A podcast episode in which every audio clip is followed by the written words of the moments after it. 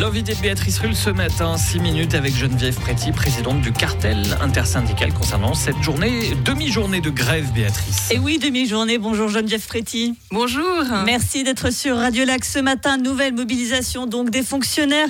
Le Conseil d'État pourtant fait un pas vers vous avec ce 1%. Oui, c'est un pas. C'est un pas, mais on n'est pas au bout du chemin. C'est un petit pas pour les fonctionnaires, un grand pas pour les autres. Peut-être, mais il nous manque toujours, euh, selon l'indice des prix à la consommation, 1,56%, euh, puisqu'il y a des manques depuis 2021. Vous mettez en avant cette étude de l'UBS qui montre que les salaires seront en moyenne adaptés de 1,9 pour le privé, de 2 pour le public. Dites donc, ce n'est pas bien de monter les salariés les uns contre les autres. Ah non, c'est les uns avec les autres. Hein. Euh, dans ces chiffres, vous avez euh, des chiffres du privé. Euh, COP, par exemple, adapte ses salaires à 2,2%. L'affaire a fait aussi une étude, hein, Fédération Romande, c'est pas des communistes. ils ont fait une étude où ils montrent qu'il y, y, a 9% de, de, des entreprises qui vont augmenter à plus de 3%. Alors, il y a des réévaluations de salaire aussi.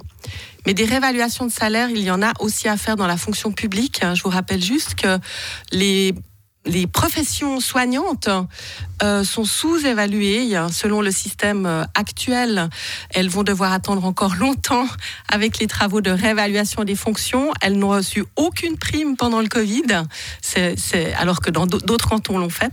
Donc l'indexation, pardon, l'indexation, euh, elle est aussi très importante pour ces fonctions-là. On a quand même l'impression, d'un point de vue extérieur, que chaque année, vous savez, c'est un petit peu comme ces conversations entre les amoureux de savoir qui raccroche au premier. Non, toi d'abord, non, toi, non, toi d'abord. Puis à la fin, vous l'obtenez, votre indexation. Écoutez, l'année dernière, on a failli signer un accord. Euh, euh, on espérait pouvoir euh, discuter pour avoir ce fameux rattrapage d'indexation. le 5%, il est, il est dû, hein, parce que je rappelle toujours que dans l'indexation, il n'y a pas les primes d'assurance maladie. Et vous avez cité une étude de l'UBS, ils le disent clairement.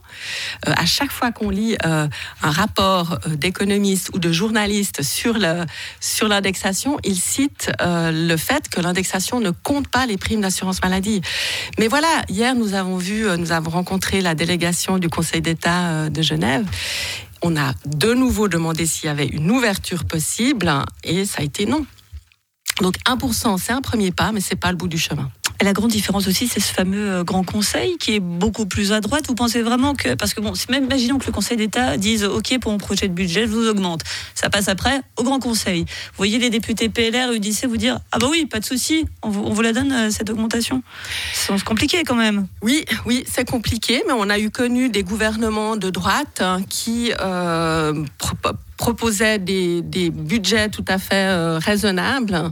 Donc euh, voilà, on espère qu'ils vont. Est-ce que c'est raisonnable quand on creuse chaque année son déficit ah, le déficit n'est pas creusé chaque année. Hein. Il a été réduit l'année dernière. Donc pour vous, ça, ça explique. Enfin, c'est quand même des proportions importantes par rapport à d'autres cantons, vous en conviendrez.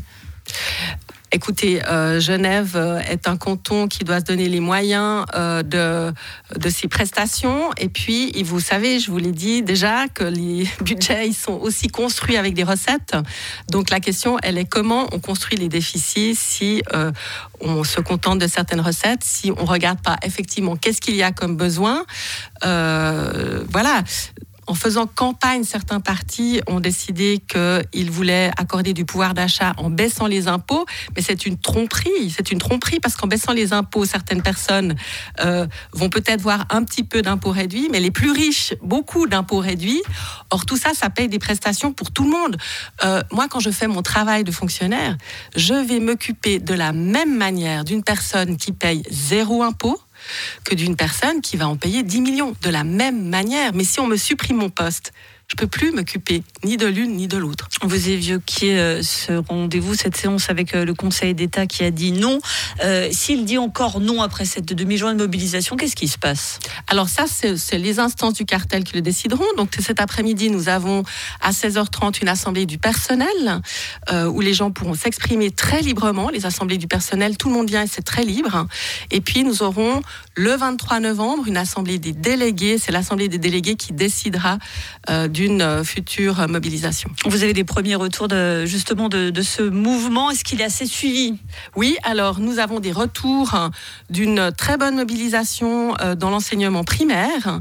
C'est rare d'avoir des chiffres comme ça à l'avance, mais uniquement pour le primaire, nous avons 17 écoles qui se déclarent en grève et puis une centaine de personnes en dehors des écoles. Vous savez qu'il y a toujours des services d'aide à l'école, euh, dont l'office médico-pédagogique qui se déclare en grève. Donc oui, oui, ça a l'air d'être bien suivi. On verra hein, la réponse euh, cet après-midi. On va rappeler quand même qu'il y a un service de garde qui assure. Hein, S'il y a des parents qui nous écoutent ce matin qui ont quelques sueurs froides, vos enfants ne vont pas être jetés sur le pavé. Arrivé à 13h30, on les rassure.